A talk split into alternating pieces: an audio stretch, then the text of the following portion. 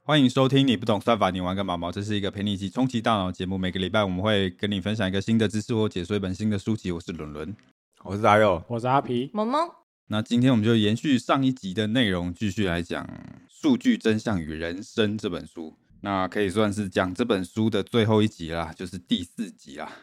那今天呢，就讲到我觉得算是人生中一个很终极的问题：怎么样才会快乐？终极的问题，我以为是为什么要活着、欸， 差不多意思啊，就怎么样很活得快乐啊。怎么要不一样。为什么要活着太？ 你如果不知道活，你如果不快乐，你就不知道为什么为何要活着。那如果你快乐，你就会知道你为什么要活着。是这 样哦、为什么要活着这个问题感觉好忧郁哦。呃，你这个格局太高了，哦，我格局太高了， 我们只先快乐我就的好，格是不局没有是？那么大。 对对对，哦，先快乐就 好。对啊，所以你可以发现说，人生很很多的抉择，最后都是说到底就是要让自己快乐嘛。那我们到底要做什么事情才会过得比较快乐？那大数据有没有办法给我们一些启示哦？好，诶，开始之前我先讲个题外话好了，就是 我们这本书的第一集不是在讲交友软体吗？对吧、啊？然后我们讲说黑人女生在交友软体上是算比较不利的嘛。嗯，然后最近清明节，我就真的在滑 dating app 的时候，就有滑到一个黑人的女生，这是哦，在台湾哦，对，而且还是个大一的嫩妹 呢。那你怎么知道？ 嘿嘿好啦好啦，讲过了，没有 I'm watching you，演几点的？ 对啊，白痴哦、 我平常我是不会去滑它的，可是就是因为看了这本书，我就觉得我有那个 那个什么，种族平等尽一份心力，Black Lives Matter。没那么伟大。 你你的种族也很低，好吗？你没那么伟大，什么叫你的种族也很低，好没礼貌。你的种族也是跟他差不多，好不好？哎、所以我就滑了，然后真的就配对到了，然后我们就一起去，哎，第一天先去吃饭，哇 哇，你们有出是门、啊、是讲英文好屌对对啊，配对到意思是说你划了他，然后他也要划你，是不是？对啊，哦，对，然后他是还在读书，二十应该二十岁或二十一出头而已。会讲到不能播的部分吗？不会吧？ 没有没有没有，人家伦伦没干嘛好吗？ 哎、有干嘛？哦可是没有什么好不能讲的。有干嘛？然后呢，第二天我们就去喝酒，然后就跳舞。去夜店 啊， 哎、居然有续托啊！废话，哎、拜偷续托托，哎，我的、哎、偷续托哎、我的续托率是很高的，好不好？只要有出来的，是他去团力，虽然配对率不一定高，可是哎、只要有出来，我的续托率 OK 的。好、啊，然后所以我们就去 night club 啊，然后跳舞、喝酒这样，然后就要回家了嘛，就在计程车上面。对，然后两个人就不讲话，对不对？嗯，突然就靠过来，然后他就在我耳边说：“Do you wanna have a sex tonight？” 哦哦，啊，你有你有你有那个吗？你有你有你诶、那个是什么？ 你又有人质啊！那结果嘞？结论结论结论， 然后我们当下就是耍酷啊，就不讲话、就这样。哦，OK。然后，哦哇，很会欸。然后反正就去找一间旅馆。哎、h o t e l 超难找的，我才发现台北人真会玩啊。反正就是我们坐电车，然后找了几家 hotel，真的都满了。然后打电话打了几家都吓满，死我！我也就说直接在直接在对直接在车上开始，然后一直叫他绕圈圈。哇，这个玩法我是没有想过。不会不会先叫司机先司下车机，你先吗？绕圈圈。先带我们到一个隐秘的地方，让然后付点钱，让他去旁边喝咖啡。 对吧、反正就是后来就到 hotel 啦，那接下来故事就那样嘛。所以我觉得其实也蛮有趣的啊，就是有时候尝试一下不一样的人。虽然说那黑人女生不太算是我的菜，其实她算是漂亮的黑人女生，可是她的漂亮就是比较非主流的那一种漂亮有吗？有到非主流吗？明明就可可爱爱的。啊。你又没看过，你在那边你有啊，看本人是没看过啊。对啊，反正就是，就虽然不是我菜，可是我觉得跟他约会很好玩。对啊，就题外话，我觉得大家可以呃跨出这一步。然后还有，我觉得很重要的就是，其实他有讲到他之前呃约会的对象，他都觉得很怪，然后导致他对台湾男生的印象都非常差。怎么怪法？出来男生很多可能都想要摸他，因为你们知道那个都市传说嘛，就是黑人女生的皮肤是所有人种里面皮肤最光滑的。哦，我有听过哎、为什么大家都听过这个？对，所以他说就会有很多的呃台湾男生想要摸她啦，看她说，哎、你的皮肤是不是真的那么光滑？ 然后甚至还会有人 对她说 n words， n N word 哦，对这不太尊重吧？这样会被考、欸，那个那个女生 会被打。对那个女生， 对，所以我觉得出来就是不要当怪咖，好不好？秉持着那个尊重、友善、包容。不要丢台湾男生的脸，所以他说他跟我续团有一部分原因是他觉得我是他遇过最有礼貌的男生。然后虽然说我有跟他表明说我不是要找 long term relationship，可是我都有跟他讲清楚，然后也都没有动手动脚，然后就是尊重彼此，好不好？所以台湾男生加油！好了，我回来了。好啊，要要今天要讲什么？哇，讲到不知道自己要讲什么哎、哦，怎么样最快乐啦？所以那你在分享你的快乐，是 吧快乐的途他在径，分享他的快乐分。享我快乐感的受途到你径。的快乐了。好啦，那其实哦，以前在研究快乐的时候，通常就是以问卷调查为主嘛，就给你写个问卷啦，然后看诶你怎么样会比较快乐。可是这个有很大的问题，就是因为人是一个会骗自己的动物，而且我们的记忆不太准，所以有时候我们在讲我们做一件事情很快乐的时候，可能其实你当下是没有那么快乐的，对，只是你后来你的记忆模糊了，忘记了。所以以前的研究方式都比较有局限，可是后来就有个东西出现了，智慧型手机。那有了智慧型手机之后，人就有办法比较准确的测量快乐。 测量当下的状况是不是没错，没错，实时记录，对，那测量方式其实也很简单啦、啊就是科学家呢他们会找来超过六万名的智慧型手机的使用者，然后就是会每天随机的时间呼叫他们嘛，然后会问他们一些问题，说，哎，你现在这个当下在做什么啦？然后心情怎么样之类的，然后就用这种方式收集了超过三百万笔资料，所以我们就可以很清楚知道说，一个人他在当下做什么样的活动的时候，他是会感到快乐的，而且还包含了一些外部的资讯哦，就包括说，哎，现在的天气怎么样，或是你现在在什么样的环境，这些相关的资讯都有包含。还真的是有智慧型手机才做得到哎、你才能随时抓到每个人的行踪。对，所以说有有了好几年研究，我们目前算是一定程度上知道快乐的答案。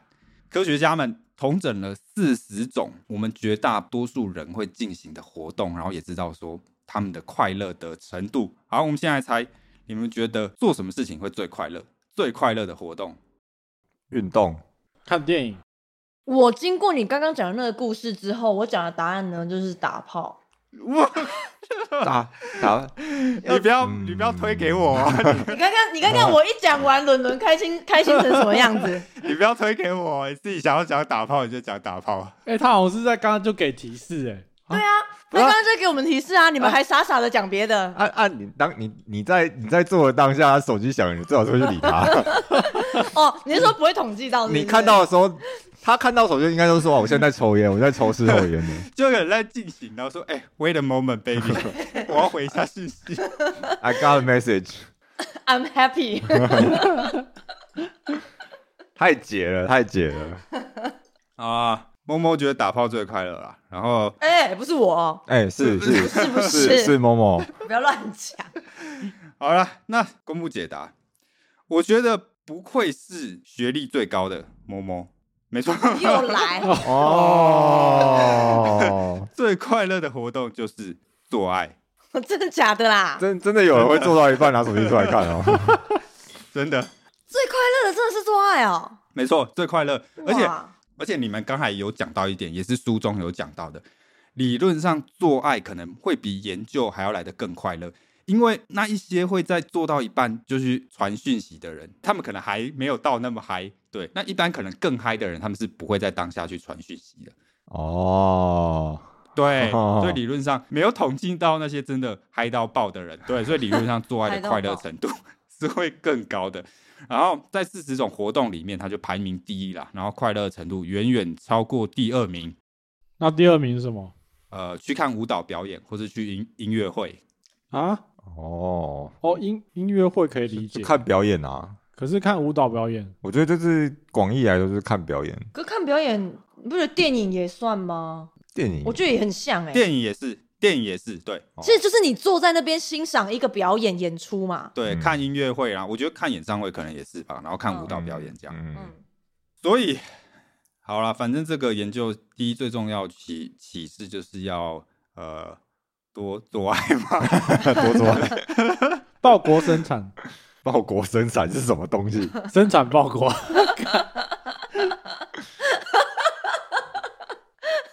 他们两个在唱双簧，然后，然后还有发现一些最被低估的快乐的活动，怎么叫被低估？就人们一般可能会觉得这个没有很快乐，快乐程度不高，比如说快乐程度四颗星，哦，对，结果事实上它有六颗但其星实蛮快乐，的对，对哦就他一开始预想没有那么快乐，可是他实际当下去做的时候，发现是很快乐的。那反正最被低估的快乐活动，第一个是逛展览、逛博物馆、逛图书馆，还有像是运动、跑步、健身也是，然后再来喝酒。会有人预期喝酒是不快乐，没没那么快乐的、哦，好神奇不哦。少吧，很多人不喝酒啊。然后不喝，但是他喝了又觉得很快乐，对啊，就是他就是没有真的去喝才才会觉得对啊，没因有为他那么不快喝，乐。可能会觉得啊，喝酒又没有什么，对吧、你看我们朋友就知道啦，有时候想要就是少喝酒，然后很多人都不喝，然后逼他去之后，哇，玩的就比谁大是不是？对啊， 他喝了就嗨 了。 对他可能喝的当下就是会很快乐。然后再来是园艺，然后还有再来是购物，好啦，所以这些是最被低估的活动。所以你如果没有尝试过的话，哎，或许你可以找朋友试试看。然后接下来我们来看最被高估的活动。最被高估就是大家可能会觉得这些事情很快乐，可是实际上做了之后发现，哎，没有那么快乐。好，第一个是睡觉、休息、放松，然后再来是打电动、玩手机游戏，OK，然后接着是看电视，然后再来是吃饭、吃点心，然后最后是上网。好像不意外、我觉得有几个都有一个共通点，就是做多了其实会有空虚感。那个看电视跟那个什么，你说什么？哎、前面前面打电动、打电动打睡电动，觉，对对睡对对，觉这几个其实做多了其实会有空虚感、哎，就滑到不知道在滑什么了。这些被高估的快乐活动都是比较偏耍废类型的，嗯，然后我觉得应该是大部分人平常下班或是放假会做最的常事做的情事情。对你可能会觉得说啊，我就喜欢这样，可是实际上你在做的时候，你会发现它带给你的快乐可能是蛮有限的。然后你会发现那些被低估的快乐活动，其实都是需要耗费一些精力的。就你出门去购物啊，然后你我觉得大家可能容易陷入一个迷思，是说我工作都这么累了，我干嘛下班还搞那些有的没的啊？当然是要躺在那边耍废啊。对，所以说其实书中有提到，现在的人花很少时间在做那些可能比较有办法带给你快乐的事情，就像某某讲的嘛，一般人都会觉得说啊，我很累了，我就是可能放假就想要放松。可是你没有意识到说，放松给你的快乐可能没有那么多，对它可能带给你更多的空虚。然后，那接下来我们来看一下这个研究呢，带给我们的其他的让你人生更快乐的建议啊。首先就是，其实金钱对快乐的影响很小。我们一般人可能会觉得说啊，有钱就会快乐嘛。可是，呃，其实没有。当你的收入过到一个门槛的时候，它对快乐的影响幅度，我觉得就蛮有限的。而且这个对高收入者来说尤其特别明显，就在座各位啦，我觉得应该有吧，应该有这种感觉吧。就你们发现说嗯哦我，我可能还没有没，我没有我没有我没有我很有我钱没有没有我没有很没有有我还没钱到那个我还坎，没到那个坎，还还很早。还很早。当然，我觉得人还是要有一些钱，你可能至少要高过平均值一个部分，你才会真的过得蛮爽的。可是也不需要到真的那么多钱，你才有办法过得很快乐。然后再来就是，如果你不专注在当下的话，你会比较不快乐。其实这个我们之前在讲那个多巴胺那本书的时候，有提到蛮类似的结论，对吧？ 嗯，就是比较能够专注在当下的人，他是比较属于当下分子类型主导的人。那这样的人，其实他通常的满意程度会比较高，对生活的满意程度。反之，如果你在做活动的时候，你常常脑袋想着其他事情的话，那其实你的快乐程度就会变得比较低。所以其实会建议大家说，有时候做事情啊，然后你出去玩啊，跟朋友在一起啊，你就是要享受当下啦。OK，好，然后再来是要怎么样让工作变得比较快乐、哦？其实工作是一件很不快乐的事情，有吗？你们有觉得吗？你们觉得你们的工作快乐吗？好难回答 哦，一阵静默。看到钱就快乐，看到钱就会快看乐到户，头就快乐。对，看到户头快乐。这就是为什么他半年要补你一次。就是那感觉就是不快乐啊，就是想那么久回答不出来。对啊，那个不那个不快乐可以被户头的钱盖过去，就是现在的程度是这样。就目前整个整个搭起来还算是可以可以过下去。啊，如果哪一天天平倒向 天平，如果倾斜就不一定了。那有没有什么方法可以让工作快乐一点？离职 不不不，听音是啊，听音乐，听音音乐，乐，然后嘞，种花种花，开始站起来浇 水，跟阿皮同事一样种花。泡茶，好啦，如果真的要讲的话，我觉得是跟同事闲聊。哦，闲聊可以，闲聊可以。哎呦，你们都有讲到哦。首先，可以让工作快乐一点的诀窍，听音乐。没错，听音乐就可以让工作变得比较没有那么无聊啦。然后再来就是，可能是最有效的方式，就是和朋友一起工作。跟朋友工作会让工作这件事情的快乐程度大幅度的提高，而且甚至是有可能提高到会让工作变成是一件快乐的事情。其实就有点像你们刚才讲的，你工作的时候哎、你有办法跟有一个人可能打屁聊天啊？所以台湾人大部分工作不快乐，是不是因为没朋友，台湾的职场流行流行一句话，就是工作不是来交朋友的。工作无朋友，好像也是哎、然后不然就什么上班好同事，下班不认识。对啊，难怪大家都不快乐。嗯真的台湾职场文化就是这样，我有我有我有观察到，真的有些人是不跟同事当朋友的。嗯我发现这是比较发生在老一辈身上、哎，嗯，年轻一辈的好像还好，老一辈确实蛮切割的。老老一辈超级切割啊，还是我到那个岁数，我也会这样。哎、搞不好，我觉得搞不好哎、，你已经跨过去了吧？对啦，所以反正工作小诀窍就是你要么听音乐嘛，那要么就是想办法在你的职场交朋友，那可能就有办法让你的工作快乐程度变得比较高。然后还有一个就是在家工作，对，在家工作也会比较快乐。这个我觉得是哎、我自己蛮有感的，是啊因为我现在都是对我现在都是远端工作，然后我觉得远端工作算是有治好了我的工作倦怠，我就再也不会有那种礼拜一啊又要工作那那种感觉，就完全没有了。啊，你是什么感觉？为什么会觉得比较快乐？因为我觉得，其实讲白了，快乐有一件很重要的事情，就是你要觉得你有办法掌控自己的人生，然后自由。对，那在家工作很明显就是你首先通勤时间变少嘛，对吧？所以你一天的时间变得更多嘛，然后再来就是然后我觉得可以可以去吃自己想吃的东西啊，，对对，你你讲到，就是有一些餐厅啊什么，他可能平常很难去，然后今天我在家工作，我是可以想去就去这样。而且而且我觉得去去工作上班，就是会有一种被人家监视的感觉，嗯，对对就对是对你，会觉得说有人一直在看你，因为会有人一直从你背后经过、啊，可是我觉得在家工作就是事情很多的时候，在家工作会蛮烦的欸、我自己觉得啊，为什么啊？就是我要抵抗的诱惑比较多。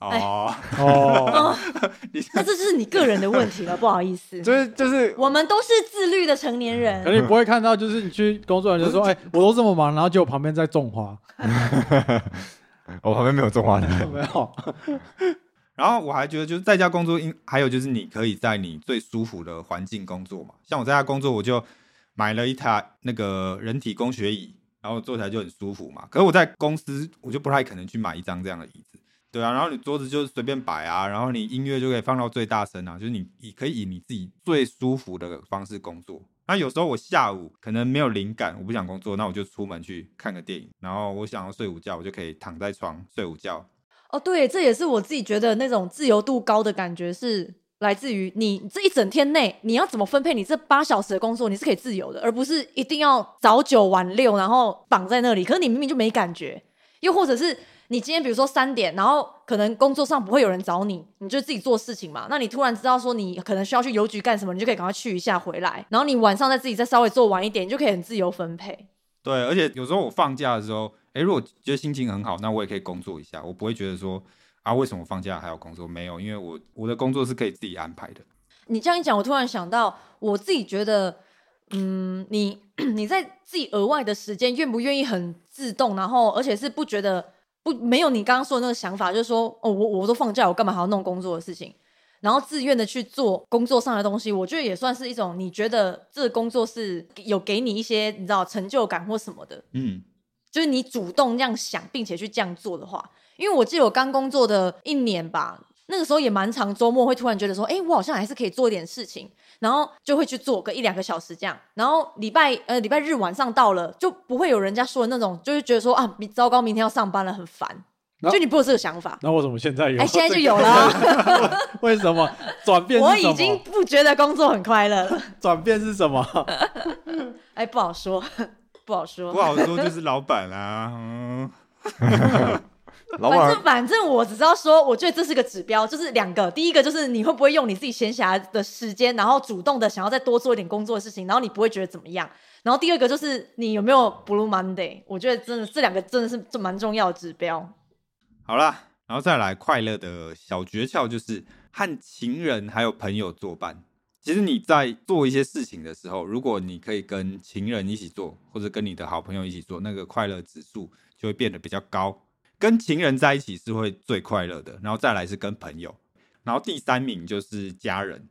可是跟情人朋友在一起的快乐程度，算是会高过家人蛮多的啦。然后，然后再来就是喝酒嘛，因为刚才有讲到喝酒是一个很被低估的快乐的活动嘛。那喝酒确实会有助兴的效果啦，就是不管是你自己一个人，或是你跟朋友，然后不管你做什么活动，通常如果你有搭配喝酒的话，你的快乐值就是会提升。可是这边也要提醒大家哦，喝酒必须要谨慎，对，请大家 自行 Google 比较安全的喝酒方式，因为喝酒它可能会有成瘾的问题， 然后喝太多也对身体不太好，对，要特特别强调一下。好，然后再来就是亲近大自然，我觉得这个也不太意外啦，就是通常在自然的环境底下呢，人是会感到比较快乐的。然后呢，最快乐的自然环境就是在海边或者是海边的陆地上。好，所以说呢，如果根据大数据来寻找人生快乐的解答的话，那总结一下，人生最快乐的事情，可能就是你在一个摄氏二十六度的晴天里面，然后你在美丽的海岸边，然后跟你所爱的情人，然后一边欣赏美丽的风景，然后一边做爱。对，这可能就是， 哎、对啊，真的啊，世界上最快乐嗯的事。对，，这可世界上能就啊最是快乐的事。世界 上最快乐的事。 呃，所以我觉得大家可以去体验看看啦。那以上呢，我们就大概把《数据真相与人生》这本书讲完了。那其实我觉得这本书还蛮推荐大家一读了。其实我们 podcast 有讲过不少书嘛，对吧？那虽然那些书呢，你读完你都可以成为一个有知识的人。不过讲白了，你当一个有知识的人有什么用吗？好像也没有。那你说什么？当一个什么，成为一个什么自视的人有智士，智慧的智，然后学士的士，哦，自视的人对啊，好像也没什么屁用哦，就是你也不会赚比较多钱我觉得是可以赢得比较多人的尊重，啊，有吗？有吗？应该有吧？ 我我觉得好像呃有点勉强哎，对吧、这就是 我，你你笑什么？那哎这笑点在哪？有这么好笑？不是，他很认真的在做自己在做的事情，然后在打脸他，我不知道在打脸什么，就是然后打脸的很认真，还要跟你狡辩。就我讲白了，我想过，就是我们这 p 可以介绍很多书，但真的就是世界神书啦，世界好书啦，非常值得一看的。可是你讲说不看会怎么样嘛？其实也不会怎样。对，那看了会有多少帮助嘛？ 可人生很多事都是这样啊，哎、对，没错，对对，你你讲得没错啊。你你你其实仔细想啦、你原本坚持那些东西，其实不坚持，其实对也不啦会怎对样。啦，欸就是你可能独自美丽而已，对。可是那个美丽只有你自己懂。可是呢，我觉得我们这几集讲的这本书《数据真相与人生》，它就真的是离我们的生活比较近，它不会那么高大上，因为它讲的东西，我觉得都蛮切身相相关的，就是包括说，哎，你怎么样找到你所爱的人嘛，对吧？然后你怎么样养儿育女，然后怎么样赚大钱，然后怎么样过得比较快乐。所以我觉得很值得一看，就这本书跟我们以前讲的书比起来，我觉得它算是离我们最近的，给你的启示可能也是比较直接的，然后比较在你的人生中比较受用的，所以真的蛮推荐的啦。好了，那以上就是我们今天讲的全部内容。喜欢我们 podcast，希望你可以在 Apple Podcast 或 Spotify 上面给我们五星好评。那我们就下一集再见，拜拜。拜拜拜。拜。